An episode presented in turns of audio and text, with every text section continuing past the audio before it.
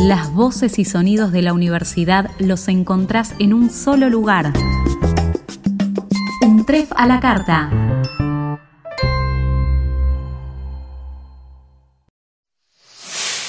En el futuro, la inteligencia artificial se encuentra fusionada con todo lo viviente. En un bosque transpatagónico, Yukina y Shisheka, dos transkoalas, se trepan a las ramas de eucalipto, un árbol artificial, para viajar hasta un Tref Lab en nuestro presente y explorar las tecnologías primitivas que moldean su realidad. Un Tref y Fundación Medife presentan Crónicas Transcoalas, una exploración de nuestro presente con la sensibilidad del futuro.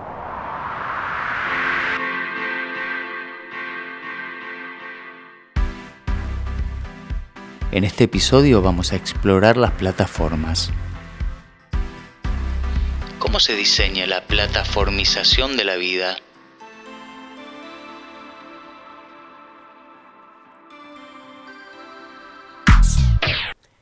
Las plataformas emergen como continentes en un océano de información, siempre alentando a la búsqueda de cierta felicidad, de libertad y sobre todo confort.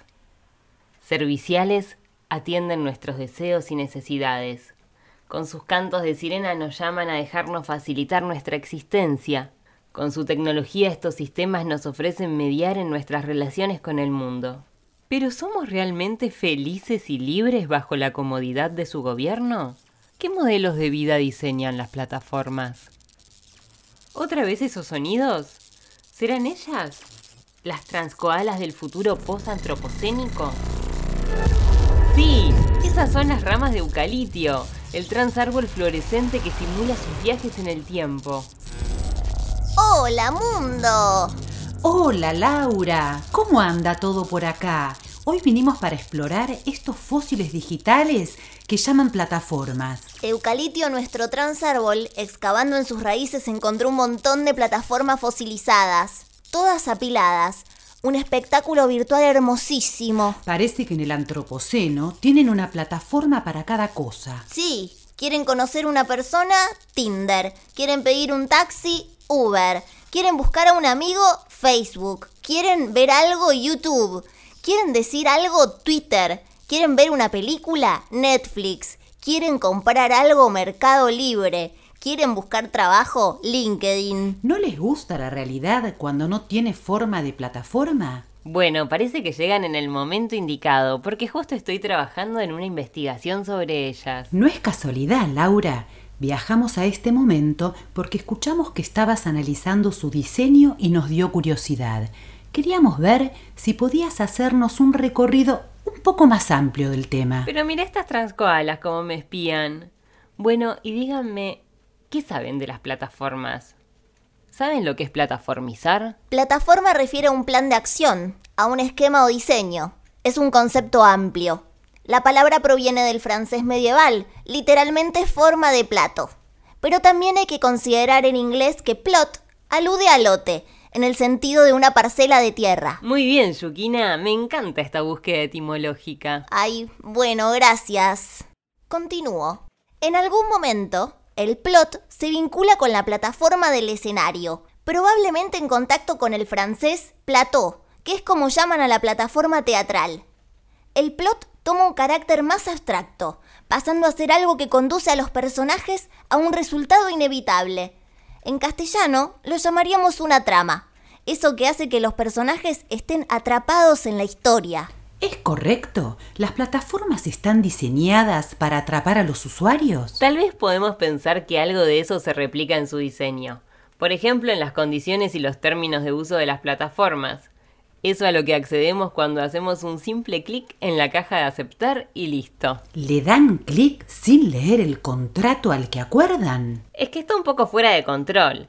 Las plataformas imponen su voluntad sobre todo lo que sucede en sus dominios. Imponen las condiciones y los lugares en que se van a realizar las cosas. Y a la humanidad que tanto le gusta imaginar, ¿no ve hacia dónde la va a llevar este sistema al que acceden sin leer los términos de uso? Para ser exacta, el 97% de la población activa de las plataformas sociales, que tiene entre 18 y 34 años, no lee los términos de uso. Y es que acá está la trama. Uno tendría que pasar 18 minutos leyendo los términos de uso de Facebook, que están escritos en un lenguaje apto para profesionales legales que entienden de derechos comerciales digitales. Para representarnos la inversión de tiempo y preparación que requiere de cada usuario, se tardan 18 minutos aproximadamente en leer toda la Constitución de los Estados Unidos. Los términos de uso de Spotify requieren el doble de tiempo que Facebook, 36 minutos. Los términos de Microsoft en inglés tienen un total de 15.260 palabras, es decir que se necesita una hora 3 minutos para leerlos completo. Casi el mismo tiempo que se necesita para leer la tragedia de Macbeth. Y estos números son los que tenemos que estipular para cada aplicación descargada en nuestro celular o para cada servicio online la suma de horas necesarias nos daría un promedio superior a las 250 horas, tomando como modelo un usuario estadounidense, aunque lo mismo sucedería en todo el mundo. Ay, no quiero saber el final de esa tragedia, la verdad. Bueno, algunas plataformas ya se preparan para el peor escenario, el de los zombies.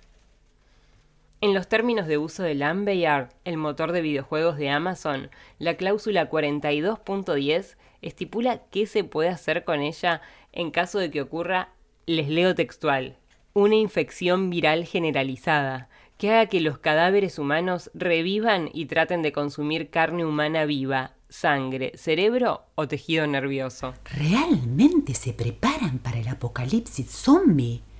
¿En qué personajes más extraños se transforman ustedes cuando habitan estas plataformas? Parece que los usuarios están condenados a convertirse en un doppelganger, el doble malvado del mundo fantástico en la literatura alemana. Para seguir con las metáforas literarias, sí. En cierta forma los usuarios son eso, un doble humano hecho un producto de las plataformas. Por eso cuando decimos que la experiencia online modifica las posibilidades de experiencia humana, hablamos de una completa mutación mental que experimentamos. Con su uso constante se modifican nuestras emociones, se identifican nuestros gustos, se orientan nuestras preferencias, se eliminan distancias, se optimizan las logísticas, se disrumpen los negocios. Vemos que las plataformas se preocupan por su salud y ayudan a que se tomen sus vacaciones. Y hasta les ofrecen sus pequeños descansos mentales. Entonces representan un beneficio para la sociedad. Sí, el tema es que aunque en general utilizan la máscara de la gratuidad, tienen un alto costo social. Me gustaría explorar más en profundidad este ecosistema Quizás si hacemos una consulta con Eucalitio podamos entender mejor cómo se organiza este universo plataformico. Sí, surfimos esa ola. ¿Ustedes saben surfear? Sí, con lo alto que dejaron los mares, todas las especies tuvimos que adaptarnos. En el post-antropoceno somos todos grandes surfeadores. Yuquina, no spoilees el futuro. Ya sabés cuáles son las condiciones de uso que nos impone Eucalitio. ¿Eucalitio les impone sus términos de uso? Evidentemente ninguna plataforma escapa a su naturaleza. Eucalitio no tiene forma de plato. No, bueno, pero con un poco de imaginación vendría a ser como la plataforma de ustedes para simular sus viajes en el tiempo. Pero no nos escribe todas esas cláusulas, solo nos pide que no enredemos las líneas temporales. Bueno, pero ¿le podemos pedir que simule a un especialista en ecosistema de medios para entender cómo se relacionan las plataformas con las de su misma especie? Dale, a ver qué te dice. ¿Eucalitio me entiende? Por lo menos seguro te escucha. Hola, Eucalitio. ¿Me escuchás? Quería pedirte si podría simular a Carlos Escolari, especialista en ecosistema de medios, para que nos cuente un poco más sobre la relación de las interfaces de las plataformas entre sí. En mi libro Las leyes de la interfaz dejé caer la idea de que las interfaces, por un lado, no, están solas, sino que mantienen diferentes tipos de relaciones entre sí. Las interfaces son un poco como los textos. Uno puede tener un libro en la mano y piensa que ese libro está aislado, pero en realidad forma parte de una red intertextual y tiene referencias a otros libros escritos o por escribir en el futuro. Lo mismo pasa con las interfaces. ¿no?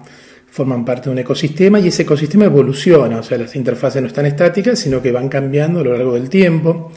Las interfaces pueden confluir entre sí para dar lugar a nuevas interfaces. Las interfaces pueden, a su vez, tener proceso de divergencia, ¿no? Un componente, un actor de una interfaz puede enlazarse, irse, digamos, con otros actores para formar otra interfaz. En ese sentido, la dinámica del ecosistema no solo mediático, sino tecnológico o sociotecnológico mejor, es muy es una dinámica muy activa, marcada por las leyes de la complejidad, ¿no? Un pequeño cambio, un pequeño choque o unión entre un par de interfaces o de actores de una interfaz puede dar lugar a fenómenos realmente que terminan transformando todo el, todo el ecosistema. Si vamos al caso específico de las interfaces sonoras, que ahora parece que están muy de moda en el mundo de la comunicación, ¿no? pienso en los audiolibros, pienso en el boom de los podcasts que hemos vivido en los últimos dos años más o menos. Bueno, yo creo que no es tanto una innovación esto, ¿no? Los podcasts nacieron ya a principios de la década del 2000, prácticamente son contemporáneos de los blogs, cuando nació la tecnología de sindicación de contenidos y uno podía afiliarse, seguir una serie de contenidos que a uno le interesaban sobre una temática determinada. Y los podcasts nacieron en ese contexto, o sea que ya tienen casi 20 años de vida los podcasts, no son un fenómeno nuevo. Lo que es nuevo un poco esta explosión, este boom, el hecho que las grandes corporaciones mediáticas estén apostando por este formato. Lo, interesante para investigar es este boom, en el sentido de que se multiplican los contenidos, em, se dedican más horas dentro de una dieta mediática fragmentada, la gente dedica más tiempo a consumir eh, estos contenidos sonoros. Y yo creo que un poco lo que está pasando con el podcast es un poco lo que ya pasó con los contenidos audiovisuales. Pasamos de un sistema broadcasting, donde había una programación, a tal hora estaba tal película, tal programa, y un poco nosotros estábamos atados a esa lógica. Eh, sabemos que las plataformas rompieron esa forma de consumir los contenidos audiovisuales y yo creo que en ese sentido el podcast está mm, haciendo algo similar, ¿no? Podemos consumir un contenido sonoro cuando queremos y en función de nuestros intereses. A partir de ahí yo creo que los podcasts en este caso están abriendo nuevas fronteras, están experimentando, al haber tanta gente haciendo cosas en formato sonoro hace que haya más experimentación, que los grupos quieran diferenciarse entre sí, o sea que es un buen momento, digamos, para, para escuchar podcasts y tener acceso a estas interfaces eh, orales, digamos. Eh, por otro lado, y con esto termino, hay todo otro, otro, otro sector, digamos, de las interfaces audio, que es el de las inteligencias artificiales, ¿no? Toda esta serie de dispositivos tipo Alexa eh, y tanta, digamos, cada gran corporación tiene su propia plataforma o interfaz audio. Y bueno, esto es un campo realmente que se venía trabajando ya desde los años 90 o antes. Y bueno, yo creo que abre toda una nueva dimensión en las formas de interacción y también de obtención de datos. No nos olvidemos que estos dispositivos también em, sirven para captar datos. En síntesis, bueno, digamos que es un buen momento para las interfaces audio, para las interfaces orales y hay mucha experimentación. Veremos qué sale de todas estas combinaciones, qué nuevas interfaces también van a ir naciendo. ¡Ay, qué fascinante! Ya quisiera experimentar en estos formatos sonoros, grabar un audiolibro o un podcast. Tiene su intensidad la humanidad antropocénica, pero qué ingeniosa que es. Sin dudas, un ingenio fabuloso, pero para vender lo viejo como si fuera nuevo. Al final ya estaba todo inventado, y lo único que están haciendo con esto de la disrupción es adaptar los viejos inventos al formato de las plataformas. Si no estás en las plataformas no existís. Ese parece ser nuestro destino. Una humanidad siempre asistida por algoritmos que se encargan de clasificar, ordenar y recomendar nuestras acciones en el medio. Las sugerencias del ritmo algorítmico no se detienen nunca.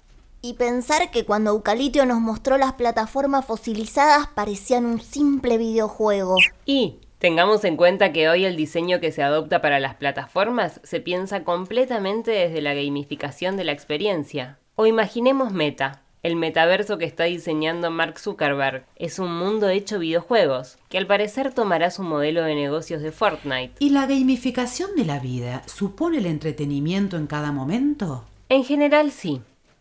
Y esto es lo que modifica en gran parte nuestra percepción mental. Abandonamos el mundo de la percepción simbólica y pasamos a un mundo de percepción serial un mundo en el que cuesta experimentar la sensación de duración. ¿Ustedes en el mundo físico, fuera de las plataformas, no experimentan la multiconexión? En el mundo físico las experiencias tienen una mayor profundidad. Las experiencias de las plataformas podemos definirlas como más superficiales, pero con un ritmo de corte que no posee finalidad. La percepción serial no descansa. Tomemos el caso de YouTube, por lejos la plataforma que más datos móviles consume. La mitad de todos los videos que se visualizan en streaming lo hacen en esta plataforma. alcanzando un promedio diario de más de 7 mil millones por día. Mm, me da escalofríos hacer el cálculo de cuántos videos al año ven en YouTube. ¿Ustedes son capaces de sentir escalofríos? No, hasta ahora nunca, pero esta vez estuve muy cerca de experimentar uno. Me imagino. Pero lo que quería resaltar es que el algoritmo de YouTube incide directamente por medio de sus recomendaciones sobre el 70% de los contenidos que se visualizan. Los usuarios solo eligen sin su asistencia alrededor del 30% restante. O sea que más que un gusto personal, hoy cuentan con un gusto personalizado. Sin dudas el gusto estético es hoy un gusto orientado permanentemente en base a las propias preferencias del usuario, que alimentan al algoritmo. Mm, parece que la economía de la atención impone una sed insaciable por consumir lo próximo visualizando contenido tras contenido sin poder encontrar uno adecuado para ese momento tan tan igual al anterior o al posterior. Todo se les vuelve indiferenciable en la memoria. Pero, ¿cuánto tiempo pasan seleccionando el contenido que quieren consumir en las plataformas on demand? Precisamente, y así vamos pasando de una plataforma a otra. Esto es en el plano virtual el reflejo de una competencia material despiadada. La lucha por la supervivencia económica de las plataformas en un ecosistema de medios hipersaturado. Una batalla donde todos los agentes buscan monetizar las actividades que se producen mediante ellas. Al final, toda esta sucesión de eventos no planeados, toda esta experiencia de vértigo extremo, no es más que una revolución mental monetizada. Tal cual. El resultado puede ser entendido como una sensación de empoderamiento y al mismo tiempo una revalorización de la experiencia individual. Muchas veces para ello las grandes plataformas simulan que el poder es de los usuarios y en esa experiencia singular que les ofrecen, suprimen intermediaciones y tienden a automatizar los procesos o a transferir los costos de las operaciones a los usuarios. Algo muy visible en el caso Uber y su servicio de choferes, donde los autos y su mantenimiento son costeados por los empleados, ahora devenidos usuarios. Este esquema se reproduce para todas las plataformas de mensajería y todo el proletariado de repartidores, que cada vez poseen mayor flexibilidad y menos derechos laborales. A esta operación se la conoce como disrupción del mercado. La disrupción en este proceso que hace YouTube, por ejemplo, el equivalente en el mundo digital a la televisión, cuando hace de cada youtuber una emisora de contenidos autoproducidos o Instagram, que glorifica cada instante efímero de la vida, alimentando la ilusión de que cada Instagramer es un artista y su feed una galería de arte. Eso mismo, cuando en realidad todas estas plataformas sociales son algoritmos promotores de publicidad hipersegmentada para marcas. La publicidad digital es la que financia toda la actividad gratuita online. Seguramente toda la incidencia de los algoritmos tiene que estar modificando todo el consumo estético de la sociedad. Para el caso de las plataformas on demand, como Amazon Prime, Netflix, Spotify, vamos a encontrar que los criterios tradicionales de búsqueda se ven afectados cae la figura de los críticos especializados. ¿Y en su lugar emerge la autoridad de los algoritmos? Hay algo de la autoridad que se pierde en el camino y es reemplazado por la popularidad. Lo más visto, lo más escuchado tiende a ser el criterio preponderante, junto, claro, a la recomendación basada en el interés personal. Nos basamos cada vez menos en los directores, guionistas, músicos y creadores en general para seleccionar el contenido. ¿Y en su lugar aparece el continente? ¿Las plataformas? La nueva serie de HBO, el nuevo tema en Spotify, la nueva peli de Netflix, el nuevo viral de YouTube. O sea, tiende a desvanecerse el aura de la obra de arte y se resalta el brillo, la potencia del catálogo de la plataforma. Nunca mejor dicho. Tomemos el caso de Spotify, que en 2019 adquirió la productora de podcast Gimlet Media, una de las más grandes del sector, además de Anchor, otra importante productora de podcast con lo cual se evidencia su interés por ofrecer contenido original a sus usuarios en formato podcast. Y el otro punto que podríamos considerar es la incidencia de los algoritmos en la creación estética. Para seguir con el caso de Spotify, mientras que musicalmente cabe destacar que las playlists se imponen sobre los discos, notamos que los músicos empiezan a modificar sus composiciones en función de las preferencias técnicas de los algoritmos, tratando de ganar unos centavos más en un medio que tiende a la hiperexplotación. Ah, por eso en esta época abandonan el disco como unidad estética y desatan la singlemanía. Claro, se está imponiendo el lanzamiento permanente de singles entre los artistas musicales. Otro ejemplo de cómo los algoritmos de las plataformas afectan la creación lo encontramos en la paga. Como las plataformas solo pagan cuando la canción es escuchada por más de 30 segundos, muchas canciones tienden a empezar con el coro para cautivar la atención de la audiencia. O sea que la creatividad pasa a valerse de las fórmulas matemáticas para monetizar las experiencias estéticas. Buena apreciación, Yuki. Ahora creo que es un buen momento para retomar el inicio de esta exploración y preguntarnos cuál es el plot actual de las plataformas en relación con la expansión del universo sonoro.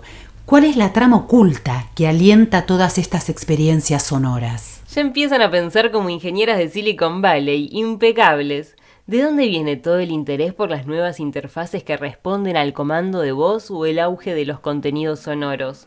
Creo que podemos especular con que existe un interés real de los tecnólogos por expandir el universo sonoro como parte de un plan mayor para volver más amena y cálida la relación que tenemos con las máquinas, como parte de una estrategia por reeducar nuestro sentido auditivo y la importancia de generar un reencuentro con nuestra cultura oral, por momentos algo olvidada, pero ahora para orientarnos hacia una relación más inmediata, en el sentido de menos mediada, con las computadoras. En ese caso, las interfaces sonoras funcionan como dispositivos que amplían la sensorialidad de estas tecnologías, borrando un poco más los límites entre el online y el offline. Y con lo cual tendríamos que esperar en el futuro inmediato una aún mayor comprensión maquínica sobre nuestros hábitos de escucha y con ella una mayor personalización de nuestras preferencias. Si seca, las ramas de eucalipto se están descargando, tenemos que volver. Se nos acaba el tiempo de esta exploración, Laura. ¡Chao, mundo! ¡Hasta la próxima crónica! No entiendo cómo con el paso de los siglos seguimos sin encontrarle la vuelta al almacenamiento de energía de las baterías. Gracias por acompañarnos en este episodio de Crónicas Transcoalas. Hasta la próxima. Crónicas Transcoalas, una exploración de nuestro presente con la sensibilidad del futuro, un podcast de UNTREF y Fundación Medife. Este podcast fue creado, escrito, dirigido, interpretado y producido por Hernán Alba de Pedro, Celeste Gómez Foschi, Stella Puente y Laura Tomala. La voz artística es de Guido Solari.